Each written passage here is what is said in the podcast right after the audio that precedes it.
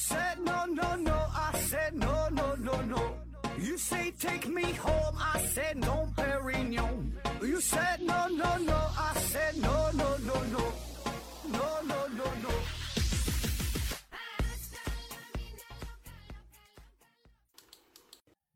拼命探索不求果，欢迎您收听思考盒子。本节目由喜马拉雅平台独家播出。呃，这一期啊，我们聊一聊与人工智能有关的话题。问题呢，来自于一位叫做 AI 化疗室的听友。那说何子老师你好啊，你看到我的这个评论的时候，不知道 AI 发展成啥样了啊？我对 AI 呢是很好奇啊，觉得呢能火，哎，所以呢自己呢还搞了一个公众号啊。不知道您读到这问题的时候啊，我的粉丝能不能破千啊，甚至是破万啊？还是说 AI 这个话题呢已经凉凉了啊？我的号都废了。如果可以的话，希望聊聊 AI 的过去、现在和未来啊。AI 这个话题凉是不可能凉啦，凉它咋能凉？它得一直火呀，对吧？它它这未来几年、几十年，我觉得 AI 它都是一个热点啊，只不过有的时候会特别火，有的时候呢会一般的火啊，一一直会持续存在啊。然后我也搜索了一下，是吧？你这是叫是叫蒙脉象吗？我也已经关注了啊，看了你的 AI 化疗室啊，然后每天也都在更新一些内容，是吧？祝你这个公众号是越来越火，粉丝呢是越来越多啊，多出几篇十万加的文章啊，祝你大卖啊！然后这期呢，咱就说一说这 AI 的过去、现在和将来啊，这话题呢。挺好的啊，但是话题呢又很大啊。其实我们，呃，节目呢也是涉及过这关于人工智能的事儿啊，但是说还没梳理过这个过去、现在和将来啊，按照时间顺序去去说啊。那么关于人工智能啊，这几年是都挺火的啊，都挺火啊。那咱们呢大致就是按照时间顺序呢先捋一捋，哎。嗯，话说呀，一九四六年的二月十四号啊，这一年的情人节，在美国宾夕法尼法尼亚大学哈是诞生了世界上第一台的电脑，叫做艾尼阿克啊。当然，关于世界上第一个电脑这个事儿吧，多少还存在一些争议啊。还有另外一种说法，说真正的第一台电脑呢比它要早啊，是一九三九年啊，由阿塔纳索夫博士制造的电脑叫 ABC 啊，比这个安尼阿克要早一些啊。哎，反正不管是哪个吧。时间呢都差不多，就是上世纪，呃四十年代左右，哎，正经的是出现了这个计算机，啊，然后呢就开始发展起来哈，然后到了这个一九五零年呢，图灵，啊，阿兰图灵就提出了图灵测试啊，这个事儿呢大伙儿也都知道啊，大概的意思就是说，有这么一个人儿，对吧？你这个面前有一个电脑，有个这个显示器啊，这么一个屏幕，然后呢你就输入呗，提出一些问题啊，然后屏幕上就会出现。答案啊，但是你并不知道这个答案是电脑做出的回答，还是说背后有一个人在操纵啊？是这个真人儿给出的答案啊？当然，你这个问题呢，你可以随便去问，对吧？有一些呢是比较比较固定的啊，比如说你问他啊，呃，一加一等于几，是吧？呃，十五乘以三十六等于多少？那这不管是人还是电脑都能给出回答啊。那你可以问一些开放性的问题，比如说你昨天晚上吃什么了？啊，你这个明天打算去哪溜达呀什么的，对吧？一些开放性的问题，哎，看看怎么回答，看看你是否能够察觉出来、分析出来是人还是电脑。那么说，如果这个电脑的回答它能够蒙混过关，哎，你觉得这是一个人在回答的话，那这电脑就算成功了啊，就算通过了图灵测试啊。当时这个图灵呢，呃，给出的这个要求就是说。这个受试者呀，做出了超过百分之三十的错误判断，就算成功了啊！这个他并不是说要求百分之百啊，必须每一道题都都都骗过去，那要求太高了啊！只要说能达到百分之三十，呃，就算成功了啊！当然，这个重要的，我觉得就是一个一个理念，一个思想啊，就是说这个电脑啊变得越来越出名啊！当然，这个出名呢是打引号的，就是我们给它设计的是让这个程序哈越来越高级啊，能够模拟。这个人这种情感的变化呀，对吧？做做到一些更加智能的输出啊，越来越像人类。那么图灵测试它这个影响啊是非常深远，在当时来看，这一九五零年提出来的哈。以当时这个视角来看，那时候技术软件硬件吧，远远达不到突破图灵测试的要求啊。但是呢，图灵已经预料到了未来呢，必然有一天随着计算机算力的提升、算法的改进、存储能力的提升，必然这个计算机呢也会变得越来越加、越来越强大，是吧？可以模拟人类，哎，给出答案，突破图灵测试啊。那有人可能会问了啊，如果说电脑突破了图灵测试之后啊，就像现在这电脑就很发达了，是吧？很多时候呢，回答的问题你也不知道是人还是电脑啊。那说这个突破了图灵测试，是否就意味着电脑有了自己的思想，真正会思考呢？这事儿呢，还真就不一定啊。后来就有人提出了嘛，叫中文房间这个思想实验，那就否定了说，只要他能给出一个。看似像人类一样的答案就有思想，哎，这个实验是怎么做的啊？说你可以想象一下，有一位只会说英语的人，把他呢关在一个小屋子里边啊，这个屋子啊就有一个小窗口啊，然后别地方都是封闭的。这人呢是只会英语啊，进入这个房间之后啊，他是随身携带了一个中英文翻译程序的一本书，你就想象成一个中英对照的词典，但是这本书呢是非常非常的厚，非常非常的。完善写的也是非常非常的细致，里边有一些中英文翻译啊，对应的规则，这么一个好这么一个手册啊，有思想实验嘛啊。然后房间当中呢还有足够多的纸，足够多的笔啊，你可以你可以这个这个书写啊。然后就有人给房间里这个人儿啊递入一个小纸条，纸条上面写的是用中文写的一些问题。然后呢，就让这个人呢来回答。这个人呢，他房间里的人他是看不懂这个问题写的到底是啥，但是他可以根据自己手中的这个手册，对应的找到相应的这个这个词语哈，然后呢给出答案。最后他是写出来这个中文啊，你可以想象就照着写嘛，对吧？就是这个翻译对应的这个符号，我就给你做出这个这个输出啊。那么房间外的人接到这个答案以以后一看，哎，感觉房间里这个人呢，他是会流利的说中文啊，会造成这么一种假象啊。但其实呢，他根本不懂，他只是根据对应的规则啊，你给我这些输入，然后我按这个规则来对应，我给出这个输出。哎，其实这就是最开始电脑的工作原理，对吧？咱们事先设定好一个程序，你你输入什么，哎，我经过这个计算。最后就输出什么东西，对吧？其实他也不知道自己在干嘛，他也没有什么思维啊，就是就是非常非常冰冷的，对吧？你你干我干啥我就干啥啊，没有思想。然后呢，是在图灵提出图灵测试的第六年啊，就是呃一九五六年啊，这一年是正式诞生了人工智能的概念啊，提出了这个词儿。这是在美国汉诺斯小镇的达特茅斯学院啊举办的一场叫达特茅斯会议。这个会议上啊，参会者都是响当当的人物啊，有约翰麦卡锡啊，这个人呢是斯坦福大学人工智能实验室的主任，也被称为人工智能之父，后来呢也是得过图灵奖。还有呢马马文明斯基啊，又翻译成马文敏斯基的啊，也号称是人工智能之父，是框架理论的创立者，也是得过。这个图灵奖啊，还有克劳德·香农啊，香农这个人就是这名气应该是更大了哈，是信息论的创始人啊，提出了信息商的概念。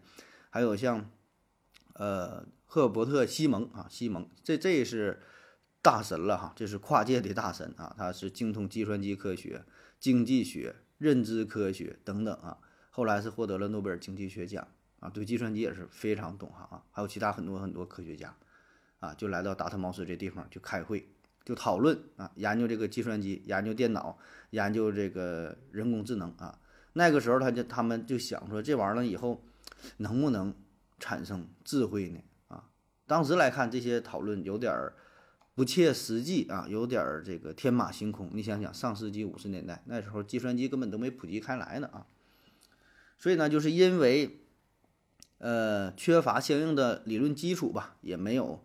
这个硬件条件的支撑啊，所以他们这个会议吧是足足讨论了两个月啊，但最终呢并没有什么实质性的结果啊，大伙儿只是说有点脑洞大开吧啊，幻想一下啊，那么很多东西呢也没能达成共识啊，最后也就是不了了之了啊。但是这次会议意义很重大啊，因为他们讨论的内容啊，最终就是确定了一个名字，叫做人工智能。哎，这就是这个词儿的呃起源。所以呢，一九五六年呢也被看作是人工智能的元年。那么说，到底啥叫人工智能啊？嗯，那直到现在啊，我觉得也没有一个特别统一的答案哈。当然，你去搜索的话是有很多的定义啊。嗯，人工这个事儿比较好理解，对吧？人工嘛，就是人造出来的东西，对吧？它不是猫狗天生的，对吧？人造的机器啊，争议不大。什么是智能呢？这个理解就比较多元化了，是有意识啊，有思维呀，有情感呐，还是说能解决这个复杂的问题呀？还是有创造力呀，有自主决策能力呀？那有点说不清楚啊。还是说这些能力？都需要有呢，还是有某一点呢？达到什么程度呢？是吧？并不知道啊，并不确定啊。呃，但是这些呢，并不妨碍人工智能的发展。从这个人工智能概念提出之后，呃，历经了不同的时期啊，咱按不同的时期说一说。第一个时期呢，可以看作是一个起步的时期啊，是从一九五六年开始啊，一直到六十年代左右吧啊。这个人工智能概念提出之后，相继呢是取得了一些令人瞩目的研究成果啊，比如说机器定理证明，比如说这个跳棋程序啊等等，可以说是掀起了第一股人工智能的这个浪潮啊。在一九五一年，图灵的一个朋友克里斯托弗斯特拉切啊，他呢是写了一款跳棋程序，电脑啊下跳棋啊。图灵呢还跟他下了一把啊，不是下了一把，下了几场，下了几场呢，反正都把这机器给赢了啊。图灵本身他也挺厉害是吧？赢得很轻松啊。那虽然呢他赢了电脑，但是这也是呃一个一个开端嘛，就标志着说这个电脑它也能够下棋啊，起码能跟人比划比划。那么到了呃一九五六年，这 IBM 的亚瑟。萨米尔啊，他是写了第二个这个跳棋程序啊。这个程序的特点呢，就是自学习啊，这也是最早的机器学习的程序之一。后来呢是不断的改进，还曾经赢过呃盲人跳棋大师啊，这也行了是吧？这也算挺厉害了啊。人类呢也是看到了人工智能的希望哈，它是有可能战胜人类的。西蒙呢在一九五七年就预言说，十年之内计算机下棋程序可以完全击败人类啊。但是他这个观点呢，多多少少是有点乐观了啊。就后来发展了很长时间，过了三五十年吧啊，起码说在跳棋这一块儿，就是到了大约两千年左右啊，人工智能才是完全碾压人类。就是说从理论上证明，咱就说跳棋呀，跳棋这一块儿，就是从理论上已经证明了，如果说人类不犯错误的话，一个错误都不犯哈，那么你最好的结果就是跟 AI。打个平手啊，因为 AI 不会犯错啊，它就就跳棋还是相对比较简单的，它已经把人研究明白了，你不犯错就给你打平啊，犯一点错那你必输无疑啊。当然，人类跟 AI 的各种棋类比赛哈，这也是一个很大的话题了啊。咱之前也做过，有这个呃卡斯帕罗夫跟深蓝啊，有这个阿法尔狗跟那个柯洁啊等等，也可以回听一下哈，咱就不过多的展开了，还是按照这个时间顺序往下捋一捋啊。第二个时期呢，到了反思发展期，这是上世纪六十年代到七十年代左右啊。那么这一时期呢，先是人工智能啊继续飞速的发展，比如说一九六一年，通用汽车公司发明了智能机械手；一九六八年，斯坦福国际研究所研发出了第一台智能的机器人儿啊，Saki 啊。一九七三年呢，日本早稻田大学啊，它的第一台基于智能软件的人性机器人 Vibot One 啊问问世啊。但是说另一方面呢，为啥说反思呢？就是人工智能发展发展，人就就察觉说这个人工智能啊，没有想象中的这么牛逼啊。就按原来的计划说，这东西这么厉害是吧？迅速蓬勃发展了啊，感觉它没有那么厉害。嗯，或者说就曾经这个期望值有点太高了哈，有一些不切实际的幻想啊。因为我们的这个思维，咱的想法呢，总感觉说这个发展事物的发展，它是一个一个一个线性的，是吧？一个线性的啊。就比如说飞机刚出来的时候，嗯，二十世纪初是吧？飞机出来之后呢，咱就觉得这个飞机的速度啊会翻好几倍，是吧？时速先几百公里，然后上千，然后呢时速就几千公里，是吧？高度呢也会有突破，是吧？像飞一万米能飞两万米，还能飞飞飞飞出太空的啊！火箭刚出来的时候也是如此，是吧？嗯，就合计，你看我们都能登月了，登月之后非常有信心，觉得马上还能登火星、冲出太阳系啥的啊。但是呢，实际上啊，并不是，没有什么太本质的变化。你像飞机刚出来到现在，它也差不多，也就还还还是这样，安全性啥有了一定的提高。但是你说飞行的速度有什么质的变化吗？啊，有什么数量级的突破吗？也没有。而这个人工智能呢，也是如此啊，就出来之后，过了这十多年，感觉也还这样，啊，就是不是没有什么新的这个大的突破了。那么在这一时期呢，人们也是遇到了接二连三的失败啊，比如说无法用机器证明两个连续函数之和还是连续函数啊，这就是把这个机器应用在数学理论的证明上啊。再比如说用这个机器啊进行翻译啊，结果闹出了不少的笑话啊，就是说这个翻译软件早期的翻译翻译软件哈，直翻硬翻啊，这事儿我感觉咱们早些年也是也遇到过是吧？早些年一些。嗯，具体什么哪哪哪个厂家的产品就不说了。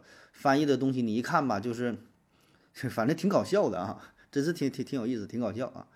所以就感觉这个人工智能呢一点儿也不智能啊，就是人工智障啊，人工智障啊。那么这一时期呢，人工智能的发展可以说是走入到了一个低谷啊。再往后呢，是到了这个应用发展期，大约就是上世纪的七十年代到八十年代左右啊。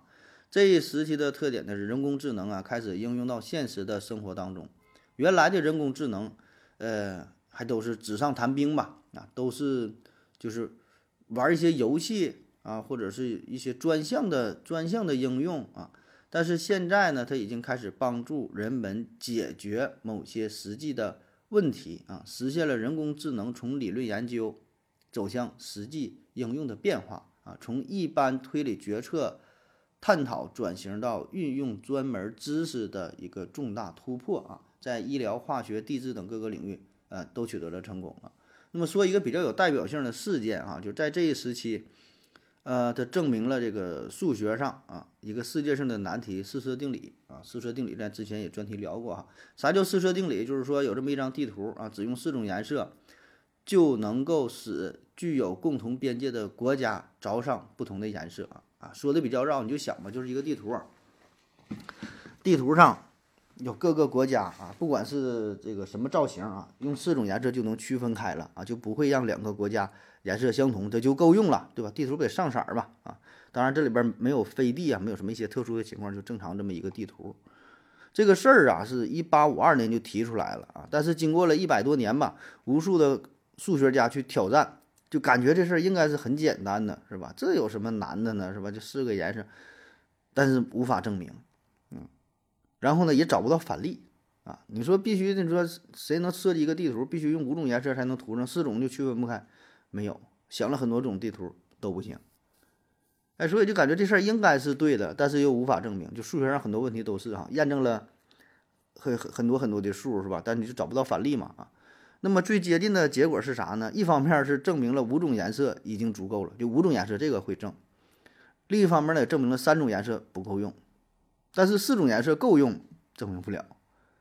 啊，另外一个思路呢，就是从国家入手，有人证明了二十二个国家以下四色定理是成立的，后来呢是推到了三十五个国家，还说四种颜色够。啊，一九六零年呢，有人证明了说三十九国以下啊是行，后来最多是推到了五十国，又又又往推多少国？但是那个数毕竟是有限的，对吧？你这咱要证明的是无限，对吧？无数个国家的四色定理也成立啊，那么这个进展就非常缓慢了啊，靠人类证明很难，找不到一个很好的突破口。结果呢，就是到了一九七六年，一九七六年六月份，美国伊利诺斯大学啊，这个有两位大哥哈，用了两台计算机啊，一共是一千二百多个小时啊，做了一百亿个判断，最终证明。四色定理是正确的，那么这个事儿瞬间就轰动了全世界啊！为啥轰动呢？两个原因。第一呢，就是它解决了一个世界性的难题。啊，说世界数学上有这个三大猜想，呃，原来叫四色猜想、费马猜想、哥德巴赫猜想。哎，那现在呢是呃四色定理，对吧？四色猜想证明了嘛，这就叫四色定理了。然后呢是费马定理。啊，这也证明完事儿了啊，呃，哥德巴赫猜想，这还猜想呢，这这还没证明是吧？三大猜想啊，证明俩了啊，所以你这个在数学上是就是很大的轰动啊，这个三大猜想啊。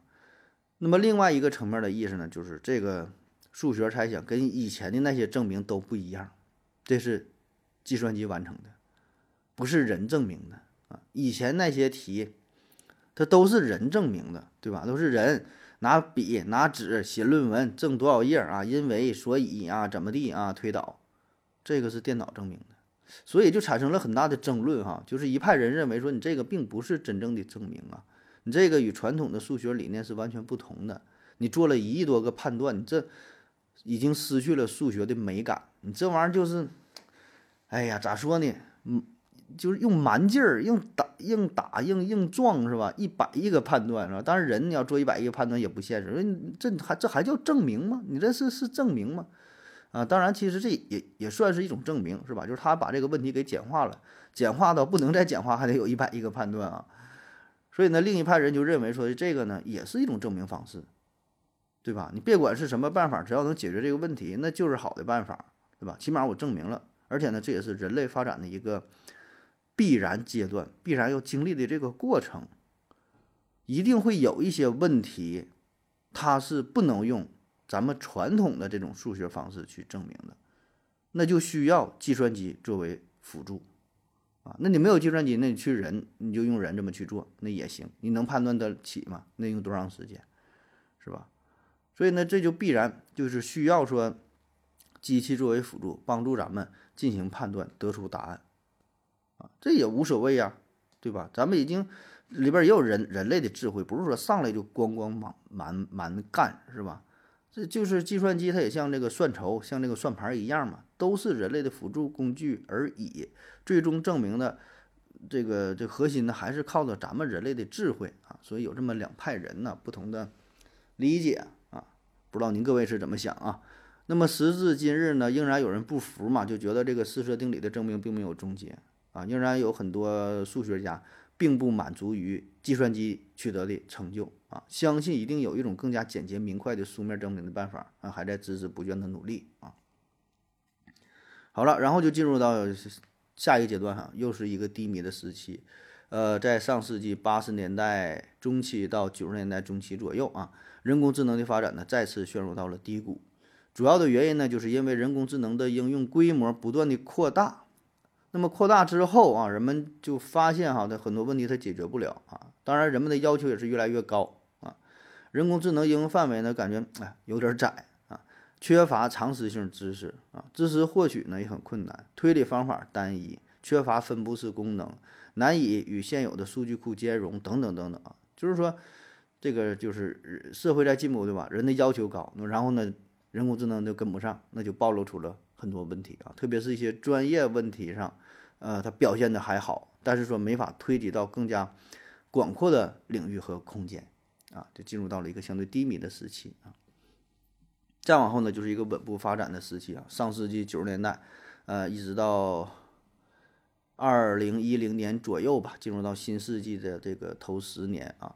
那由于网络技术的发展，加速了人工智能的创新研究，也促使了人工智能技术进一步的走向实用化啊。咱就说一个事儿哈，其中最具代表性的一个事件就是一九九七年啊，国际商务机器公司就这个 IBM 啊，它的有整了一个电脑叫深蓝啊，比蓝更深的蓝啊，深蓝超级计算机战胜了国际象棋大师啊，世界冠军卡斯帕罗夫。这个深蓝呐，最初的版本呢是每秒能计算一亿步啊，后来呢是提升到了两亿步。深蓝的数据库里啊有七十万盘儿。象棋国际象棋大师的比赛的棋谱啊，它核心思想呢就是采用了暴力穷举的算法，因为它一秒两亿步嘛，咣咣咣就这么算，算出各种可能性，然后说从中做出选择啊，选一个对自己最有利的做法啊。那么深蓝的获胜啊，也是轰动了全世界啊。因为在此之前呢，人们感觉人工智能还只是人类的一个仆人，对吧？起码我们人类是这么认为的，一直也都是这么想的啊。顶多就是陪人类下下棋、打打扑克啊，在一些专业领域能够起到一些辅助的作用，对吧？它只是一个陪伴的作用，是吧？但是说，哎，经过这一战之后，我们人类就突然意识到了，就有点危机感了，就这个人工智能比我们想象的要强大的多。所以呢，这一场比赛的时间，一九九七年哈，也有人认为这一九九七年是人工智能的元年啊，因为它正式战胜了呃人类，然后人工智能呢也开始出现在公众的视线当中啊，因为原来都是在一些专业领域的应用啊，这回呢就是离咱们生活越来越近了啊。那么再往后发展呢，就是到了这个深度学习这一阶段了啊。深度学习啊，这也是最近比较火热的话题啊。那什么叫做深度学习啊？就是非常深度的学习啊。举个例子啊，就是我个人理解啊，因为这专业性很强，也不知道对不对啊。有有有有这个这方面的这老师啊，可以留言给咱指正一下啊，给咱给咱说一说，聊一聊。我的理解呢，就是在过去，嗯，就人工智能嘛，它连一只猫、一只狗它都分不清楚，就是对于这个图像识别。很难呐，这东西啊，因为它这个数据库很有限。你看，像原来有那就是验证啊，你是人还是电脑，不都是吗？他就给你一个东西，给给你个图说，从中找出猫啊，从中找出汽车，或者给那非常模糊的一个一个一个图片，就是验证。哎，咱之前也讲过，是吧？就是就想看看这是不是人啊，还是说机器在恶意注射之类的啊？那么人工智能这方面呢，就做的。很不好啊，因为它是啥？数据库有限，你拿一张数据库当中不存在的这个动物啊，你问他这是猫还是狗，那他就不知道了啊。或者说，他原来只能依靠一个设定好的非常严苛的标准，比如说测量这个动物啊，看看眼睛在哪啊，两眼之间的距离是多少，鼻子和嘴巴啊这个比例啊是是是多少，长度是多少，就这些都是非常固定的。那么，当他面对非常现实的问题。那他就不会了，对吧？因为现实当中这个猫和狗，那各种各样的都有啊。问题是复杂去了，多了去了，它都没法遵从一个非常严格的标准，对吧？你就说一个猫和一个狗，你说通过身体的测量啊，还是怎么办呢？它可能没有什么差别。你量那个猫狗眼睛、脑袋什么长，还好像还差不太多。但是咱们呢就能看出来，人就能看出来，是吧？那么深度学习呢，它就换了另外一种打法，跟以前完全不一样了啊！这里边就摄入，就涉及到这个输入、输出和模型这三个概念。大概的意思就是说呀，这个深度学习的过程呢，就是先给它进行输入，大量的输入啊。我给这个人工智能输入一张猫的照片，比如说一张波斯猫，告诉他啊，这个动物叫猫。又给他一个那个挪威森林猫照片，说这个也叫猫啊。给他看了一张西伯利亚的猫啊，这也叫猫。给他拿个英短，拿个这个缅因猫，拿个布偶猫啊，说这些都叫猫啊。当然，实际的过程非常非常复杂了哈，就是每一个品类的猫可能就得给他几百个、几千个啊，上万个、上百万个，甚至很多很多。然后呢，还得有不同角度的、不同花色的、不同姿态的，就是各种各种猫啊，甚至说还有这个加菲猫、机器猫、汤姆猫啊，等等卡通类型的猫啊。一股脑的全都给他，然后告诉他这些都叫猫，哎，然后电脑就自己找规律啊，咱不告诉你说的，它耳朵得是尖的呀，得长胡须啊，得什么都不告诉他，就是说这个是猫。至于这个规律，你自己去找去。就像说啥呢？我输入一，然后告诉你，我输入一我就得得出二，输入二就得得出四，输入五我就得得出十，然后电脑啊一找规律啊，你这规律就是乘以二，是吧？找到了这个这个规律啊。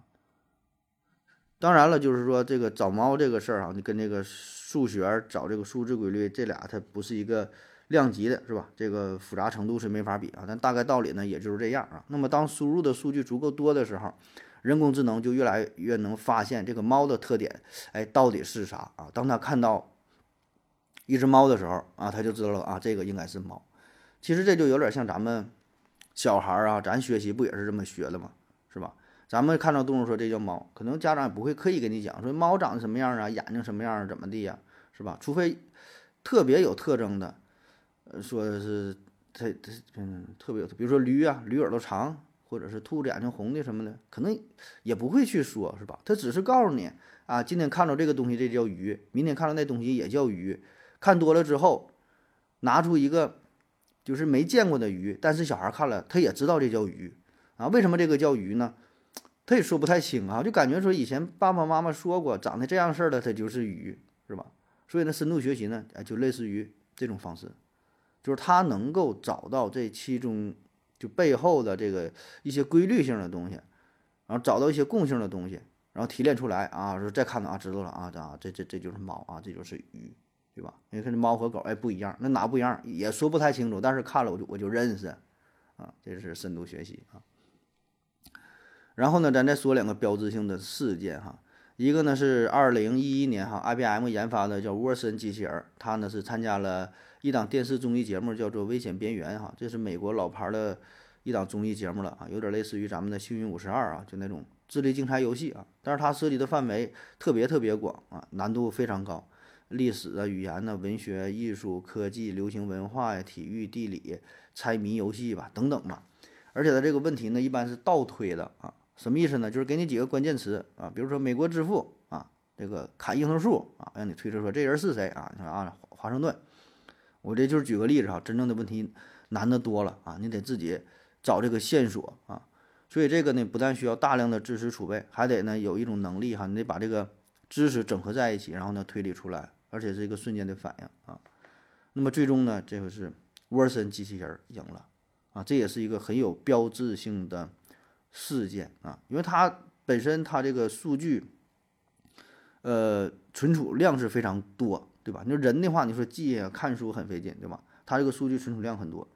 第二特点就是说，这个推理能力，把这个知识综合在一起整理出来，然后呢推导出答案，啊，这个跟原来的那种暴力的破解完全不一样啊！不像说问你一个相对死的问题，说世界第二高的山峰是啥？世界第二长长的大河是啥？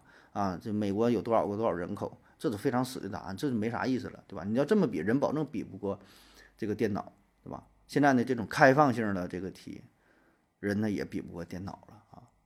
但是在比赛当中呢，说好玩的哈，这个沃森机器人啊，这个人工智能，它也会犯一些比较低级的错误啊，比较搞笑哈。比如说有一次答题，人类选手是先抢到了这个答题权，然后呢，他就回答，他回答错了哈，给出一个错误的答案。接着呢，由这个人工智能的电脑回答，电脑呢说出了一个就是这人刚说完的答案，他又说了一遍，说的一模一样，就说啥呢？他他跟人还是不同，你知道吧？他他他也不知道这个对方选手回的回答的是啥，跟他没有任何关系，他就是调自己的数据库，然后给的答案。然后当时现场的大伙儿哎就觉得挺搞笑的，人工智能它还是人工智能啊。嗯，当然，这个就是一个设计上的一个程序吧，也很简单，对吧？可以加上一个一个一个代码，对吧？就是说，咱得考虑到结合现场啊，其他选手的回答啊。但是当时并没有考虑到这个问题，他只是针对于主持人的这个问题做出回答而已啊。呃，另外一个大的事件呢，这就更近了，这是二零一六年、二零一七年啊，运用了深度学习的围棋程序哈，超级电脑 AlphaGo。先后呢击败了围棋界的人类的世界冠军啊，先是干翻了李世石，后来又是碾压了柯洁，就此也就标志着人类失去了所有棋牌类游戏的这个比赛的阵地啊，像什么之前咱说那个跳棋是吧？然后呢是干翻了卡斯帕罗夫这个国际象棋啊。那么至于其他棋类，咱也没说啊，像什么扑克。打扑克就当然很多了，桥牌是斗地主啊，还有这个麻将啊，你是血战到底呀？你你你你是什么台湾十六张还是怎么的呀？对吧？还有什么飞行棋、斗兽棋、军棋、五子棋，咱中国象棋，包括说什么二十一点等等等等这些比赛，有一个算一个啊，在 AI 面前都是小儿科啊，因为什么？就刚才我说的这一大堆这些游戏啊，变化太少了。变化非常少，就是在深度学习之前，呃，已经可以碾压人类了啊，就是利用这个暴力破解的方式也就可以了啊。但是说这个围棋呢是比较复杂的啊，它这个复杂程度应该是在现有的所有棋类当中应该是最多的、最难，就各种这个排列组合啊，所以呢，用传统的暴力穷举的这种方式呢是行不通的啊，所以呢后来有了这个人工智能嘛。是吧？说这个围棋是人类最后的智力阵地啊，也被人工智能用这个深度学习的方式啊，彻底给攻陷了啊！从此之后，就是人也不跟电脑比了啊，就没有意义了。你保证比不过啊？这个电脑更多的作用就是陪练啊，练习啊，然后呢，提升这个人类的水平啊，并不是再真正跟他去比赛，没没有意义啊。哎呀，那说这话时间也挺快了哈，一六年、一七年、一七年跟柯洁比的嘛，是吧？六七年的事儿了啊，六七年又过去了，然后就到了这个现在嘛，这是蓬勃发展的时期啊，人工智能应用越来越广泛，而且呢是伴随着大数据、云计算、物联网、互联网啊等等这信息技术的发展，软件、硬件都在发展，是吧？手机、电脑、汽车等等吧，科技与应用之间的这个技术鸿沟呢，逐渐也被推平啊。现在说像这个无人驾驶技术是吧？还有非常火的呃 Chat GPT 技术。啊，也不只是 Chat GPT 了，还有一些图像的生成，是吧？等等等等吧。而且呢，离咱们生活呢是越来越近，是吧？这不是遥不可及呀。现在我们平时也会应用到这些技术，其实背后呢都有这个人工智能作为支撑啊。呃，最后就是展望一下未来了哈，展望一下未来啊，展望未来，我觉得分为两个方面吧。一个呢就是说关于它的应用哈，那么人工智能应用保证是越来越广泛了。现在咱也能够看得到了，像在医疗健康领域啊，可以辅助疾病的诊断和治疗；金融领域帮助金融机构、帮助投资者更好的进行市场分析、风险评估、投资决策等等啊。像教育领域，可以为学生提供更加个性化的学习的建议和辅导等等。你就想嘛，各个领域都能用得上，是吧？咱只是简简单单的举这么几个小例子，是吧？社会方方面面都会有人工智能的影子啊，而且以后应用的会越来越多，也是越来越越来越深入。啊，这咱就不一一去说了啊。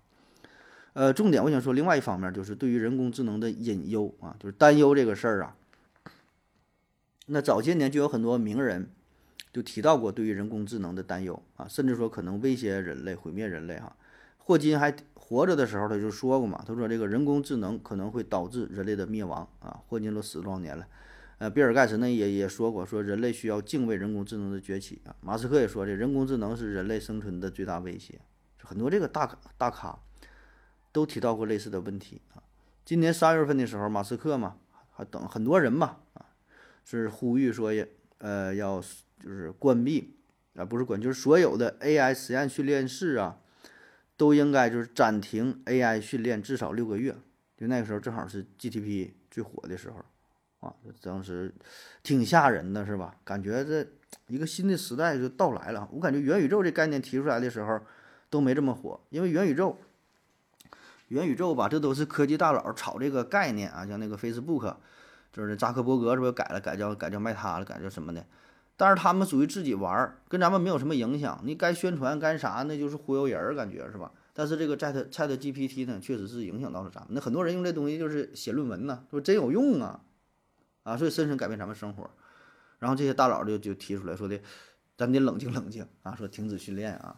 当然了，他这么去说，也不知道是有没有其他的什么想法，就表面一套，背背后一套啊，说是呼吁大伙儿停止训练，然后他自己还整他妈的 Open AI 是吧？这都不知道，这商业内幕呢，很多事儿啊。头一阵我看一个新闻，说有三百五十名专家说，也是警告人工智能或将。呃，会会灭绝人类哈，发表一个声明还签字儿啊，说要减轻 AI 灭绝的风险，应该与管控流行病，呃和核战争等其他社会级规模的风险一样，成为一项全球优先事项。就是说，把这个人工智能这个事儿啊，提到了一定的档次，跟这个管控流行病是吧？就头一阵儿这个新冠的事儿是吧？还有这个核战争，跟它是放在。一个级别的了啊，说的比这个温室效应、全球变暖这个事儿还要重要，哎，得得得得这个重视起来啊。那么参与这个签名的人呢，里边包括也是很多大咖，比如说 OpenAI 的首席执行官啊，叫山姆奥特曼啊，真叫奥特曼啊。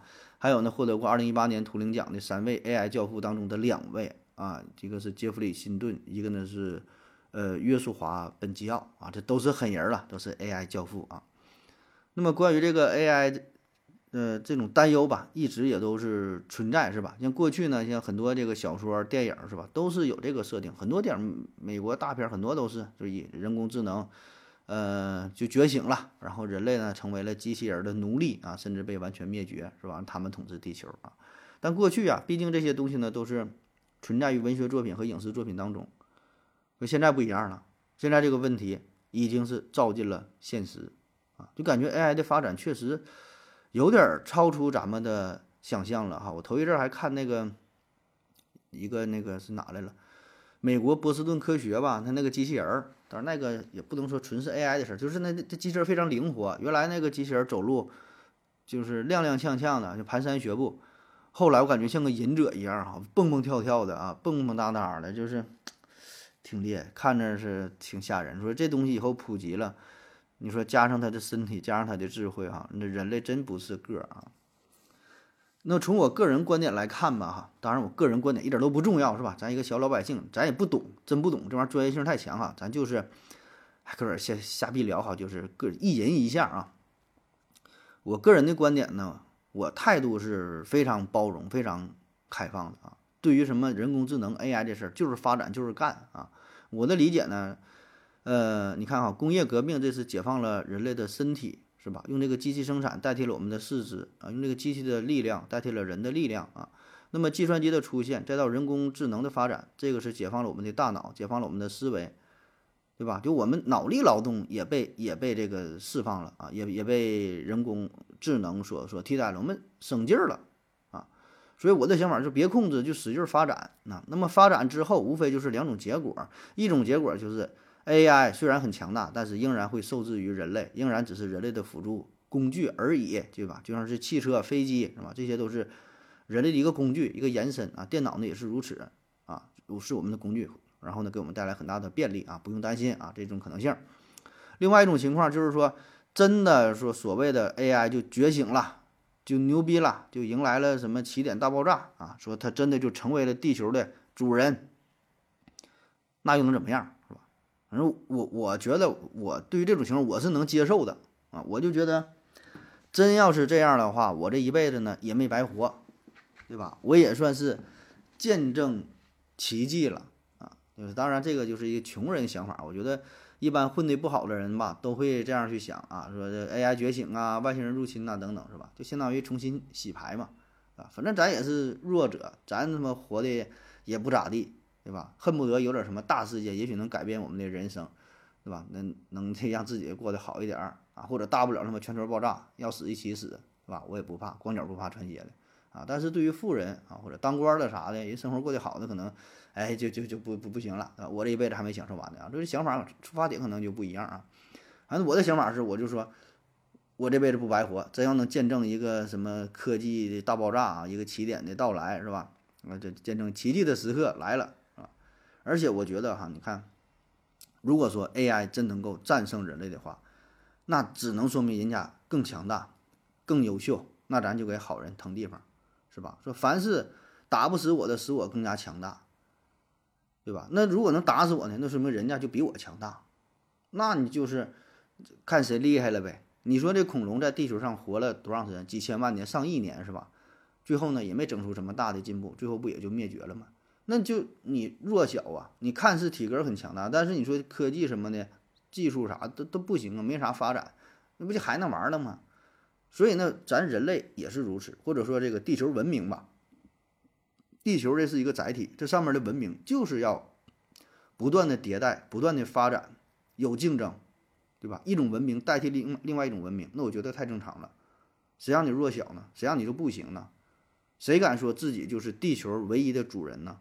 几百年、几千万年、几几亿年不变吗？我觉得不是啊，谁也不是永恒的主人，大家都是匆匆过客啊。不管是从个体的角度来看，从你自己人生来看，人固有一死。对吧？也就是百万十年都是过客，那么放在说人类这个群体上，一样，也是过客。这种文明终将消失，终将会有一个更高级的文明取代我们，啊！所以我觉得咱存在过、经历过，已经很好了。不要奢望于永恒啊！不要觉得以后怎么怎么的。我觉得代替那就代替了，谁让人家优秀呢？你说这个人工智能，各个方面都比咱们强。人家这个数据存储，就咱就是学习的过程嘛。你说你从小到大啊，上小学、初中、高中、大学，学了他妈十年二十年，学点东西还记不住，还都忘了。那人家呢，拿个 U 盘往上一插，他妈几个 G 的信息全都记住了，随时可以调用，是吧？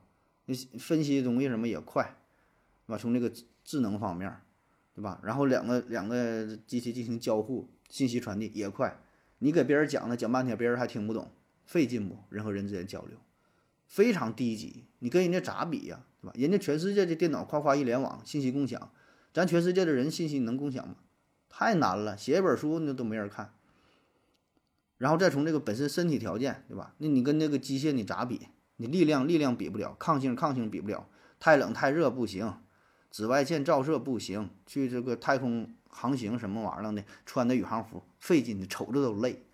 你说整个机器人搁太空当中啥也不怕，对吧？在星际旅行，你说你，你说你这个生命有限，就是活活了这么几十年啊，以后未来幻想说可能是什么把人类冰冻了啥的，那也太难了。那不如整个机器人，它没有生命，一直活。对吧？定期做做保养，啊，所以方方面面，我觉得真就都比咱们强。我倒想着赶紧他妈，他就唤醒吧，赶紧就觉醒吧，赶紧就崛起吧，啊，咱就别别搁这逼赖赖的搁这活着了，一天他妈的活活不起死不起，活着有啥意义？真不如他妈让机器人就取代算了，靠！好了，感谢各位的收听，谢谢大家，再见。如果您也想提问的话，请在喜马拉雅平台搜索西西弗斯 FM。在最新一期的节目下方留言即可，欢迎您的参与，我在这里等你哦。